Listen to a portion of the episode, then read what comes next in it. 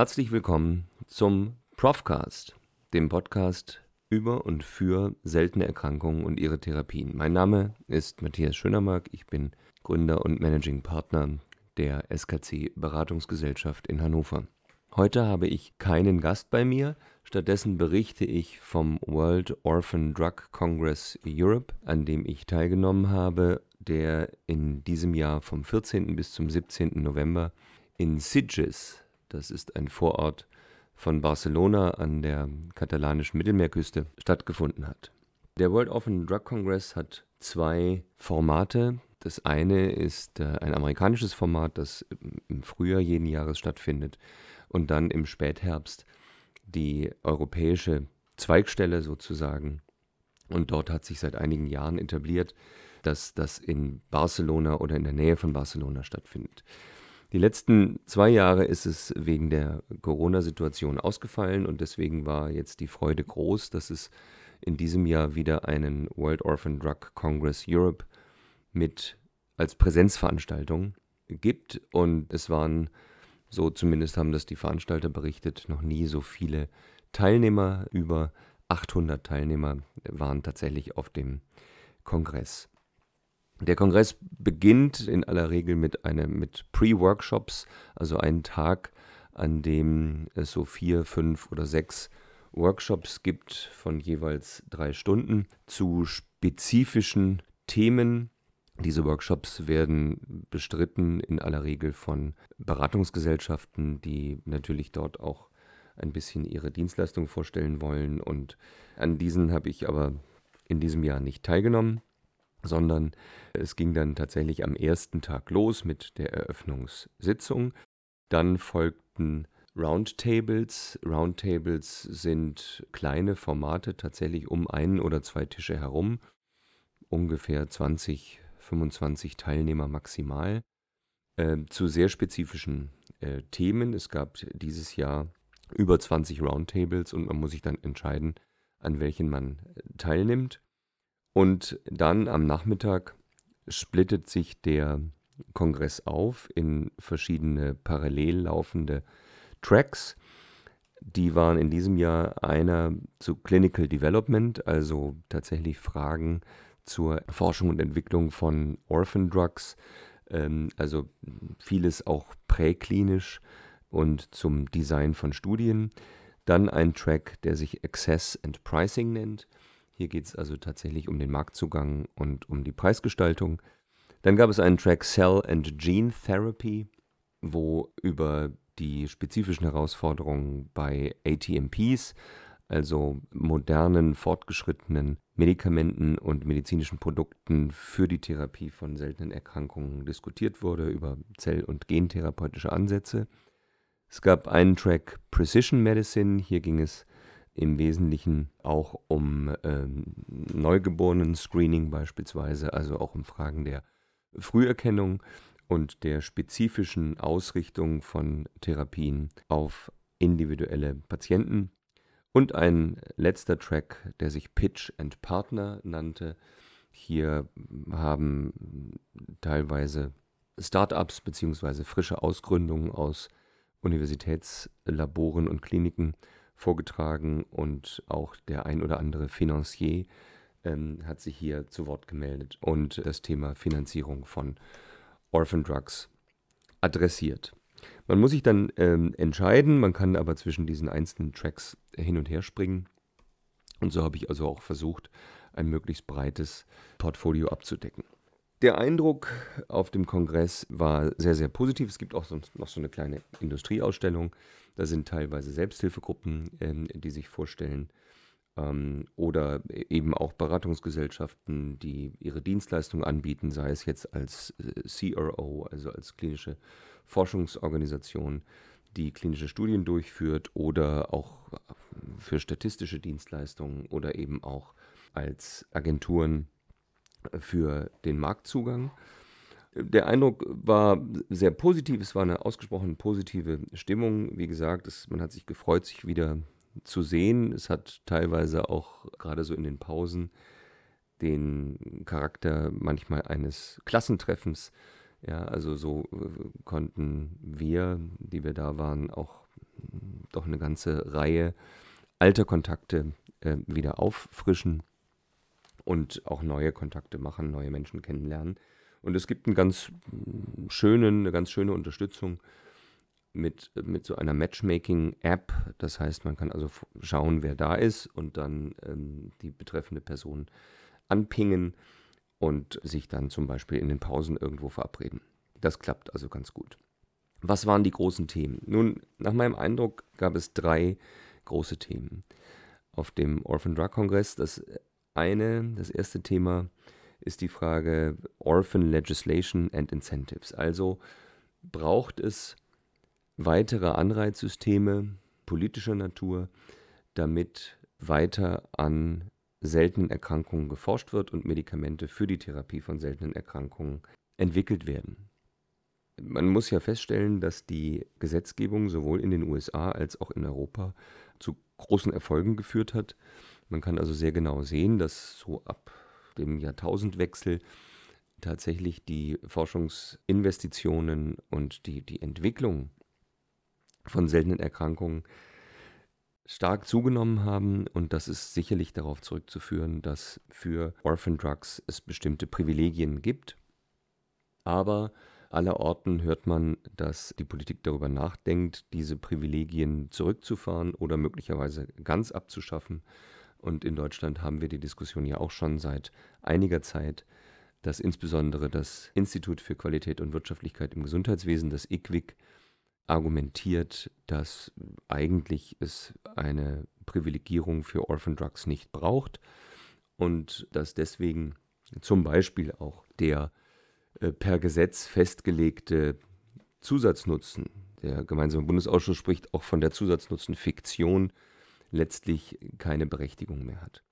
Das ist also ein internationales Problem, das wurde dort entsprechend diskutiert und auch mit Vertretern aus der Politik. Und es war doch einigermaßen beruhigend festzustellen, dass allen Beteiligten klar ist, dass es eine Sonderrolle, eine Sonderfunktion für Orphan Drugs tatsächlich geben muss, dass man aber vielleicht jetzt nach den Erfahrungen, die man gemacht hat, die Anreizstrukturen ein bisschen anpassen und verändern muss. Also zur Diskussion standen beispielsweise die Onkologika, wo man ja feststellen kann, dass durch molekulare Zusammenhänge und Mechanismen einzelne Subentitäten der Krebserkrankungen eine, eine Orphan Drug Designation äh, von der Arzneimittelbehörde bekommen, dass aber letztlich dann das eigentliche Produkt, das dafür entwickelt wird, eben auch noch ganz andere Anwendungen in anderen onkologischen Entitäten hat. Dass also sozusagen insgesamt die Gruppe der behandelbaren Patienten mit einem Produkt sehr groß ist und eben nicht mehr selten. Und dass das, das ist, wo manche eben von Orphanisierung sprechen und sagen, das ist eigentlich nicht in Ordnung, hier wird künstlich kleine Entitäten geschaffen. Und das ist natürlich mit dem Fortschreiten der personalisierten Medizin ein Trend, eine Tendenz, die zu häufigeren Phänomenen führen wird. Und deswegen ist die Überlegung, dass man äh, eben an dieser Anreizstruktur möglicherweise etwas äh, ändern sollte. Wichtig aus meiner Sicht ist, dass hier alle Beteiligten, also auch die Patienten natürlich und auch die, die Kliniker, die Anwender, mitreden dürfen und mitentscheiden dürfen. Denn eine reine Gesetzesneufassung oder äh, ein neues regulatorisches Framework, das sich ausschließlich aus den Interessen der Kostenträger speist, kann hier nicht sinnvoll sein, gefährdet aus meiner Sicht auch die Versorgungslage. Das zweite große Thema war die anstehende Harmonisierung der europäischen HTA-Prozesse als EU-HTA, die ja 2025 eingeführt werden soll für Produkte in der Onkologie und für ATMPs und dann unmittelbar danach für eben auch die Orphan Drugs. Hier ist ganz viel noch unklar. Dieser Prozess ist ja bei der EU im Werden.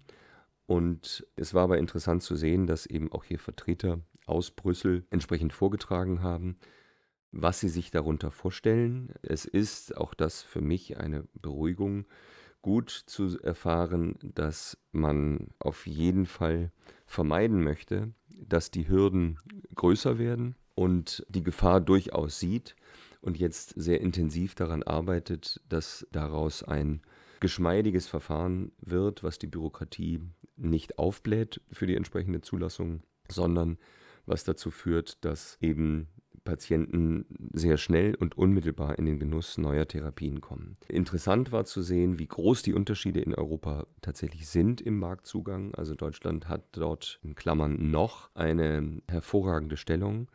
Die deutschen Patienten haben am schnellsten Zugang zu neuen Therapien im Durchschnitt sechs Monate nach Zulassung oder bis zu sechs Monate nach der Zulassung, wohingegen in Spanien und Frankreich es über anderthalb Jahre dauert, bis Patienten tatsächlich ein bereits zugelassenes neues Produkt dann auch tatsächlich bekommen können bzw. damit behandelt werden können. Und natürlich ist die Sorge groß, dass sich Deutschland eher dem europäischen Mittelmaß annähert und eben nicht die Länder, die deutlich hinterherhängen, sich auf den deutschen Standard anheben lassen. Und deswegen wird man das auch sehr genau verfolgen müssen. Ich habe zu diesem Thema mit Matthias Heck, dem Senior Director Governmental Affairs der sponsernden äh, Firma Alexion, gesprochen und ein, ein kurzes Interview geführt, das ich jetzt mal eben einstreuen möchte. Herzlich willkommen zum Profcast Rare Diseases und ihre Therapien. Heute live vom World Orphan Drug Congress in Barcelona in Spanien. Mein erster Gesprächspartner ist Matthias Heck, Senior Director Governmental Affairs bei Alexion Pharma. Freue mich, dass Sie da sind, Herr Heck. Eine Frage. Welche Bedeutung hat aus Ihrer Sicht die Bemühungen der EU zur Harmonisierung der HTA, die sogenannte EU-HTA, für Orphan Diseases? Wir sehen eine große Chance darin. Ähm, vielen Dank auch für die Möglichkeit, Herr Professor Schönermark, hier Stellung nehmen zu können. Und mit großer Freude haben wir eben auf dem Panel gesehen, dass Vertreter sowohl aus Frankreich von der HAS wie eben auch vom deutschen Gesundheitsministerium die Bereitschaft geäußert haben, dies zu einem Erfolg zu machen. Das ist insbesondere wichtig, da wir die Erfahrung ja haben, dass heutzutage die HTA-Verfahren nicht notwendigerweise in sämtlichem Umfang die Besonderheiten bei den Orphan Drugs berücksichtigen. Da sehen wir wirklich eine Chance, dass es in die richtige Richtung geht, denn, und das ist das Wichtige, dass Patienten überall, egal wo sie sind, mit der bestmöglichen Therapie versorgt werden können. So viel Matthias Heck, Senior Director Governmental Affairs von Alexion Pharmaceuticals. Das dritte große Thema, was explizit so nicht auf der Agenda stand, aber was letztlich überall mit mitschwang, würde ich unter den Titel Affordability setzen, also die Frage, was können wir uns eigentlich noch leisten? Und das wurde natürlich auch gespeist durch die Entwicklung bei den Zell- und Gentherapien, die ja zunächst mal nahezu ausschließlich für seltene Erkrankungen entwickelt wurden es sind knapp 4000 ATMPs in der Phase 3, in der Pipeline, von denen wir ausgehen können, dass, dass ein großer Teil oder vielleicht die Hälfte in den nächsten drei bis vier Jahren auch tatsächlich zur Zulassung gebracht wird. Und wenn man sich die bisher aufgerufenen Preise bzw. die Versorgungskosten anschaut, die mit diesen ATMPs verbunden sind, dann kann man sich vorstellen, dass die Kostenträger darüber nervös werden. Ganz unabhängig vom Orphan Drug Kongress hat ja CSL Behring eine Gentherapie für die Hämophilie A, für die Bluterkrankheit, auf den Markt gebracht und ein Preisschild von 3,5 Millionen daran gehängt. Und deswegen spielt natürlich dieses Thema Affordability, also wohin geht das eigentlich, was bedeutet das und können wir uns das tatsächlich noch leisten? und auch die Frage, was können wir denn tun, damit die Frage mit Ja beantwortet wird. Also wir ja, wir, wir können und wir wollen uns das leisten. Darüber wurde diskutiert. Allerdings nicht explizit, sondern es war tatsächlich in den verschiedenen Tracks, also bei Access und Pricing, aber auch bei Cell und Gene Therapy, so ein, eine Grundmelodie, die dort mitgespielt wurde. Und das hat natürlich auch mit dem Geschäftsmodell für Orphan Drugs zu tun. Wenn ich eine kleinere Patientenpopulation habe, die Entwicklungskosten aber hoch sind, dann ist natürlich der Preis pro Patient höher, um das letztlich gegenzufinanzieren. Und viele Orphan Drug Companies sind kleine Firmen, die erstmal mit einem Produkt tatsächlich anfangen. Wir sehen ja einen gewissen Trend, dass auch große Pharmafirmen sich Orphan Drug Geschäftssparten zulegen, entweder durch Akquisition, also wie AstraZeneca Alexion beispielsweise gekauft hat, oder durch Assoziationen, manche auch tatsächlich durch Eigenentwicklung, was aber eine ganze Weile natürlich länger braucht.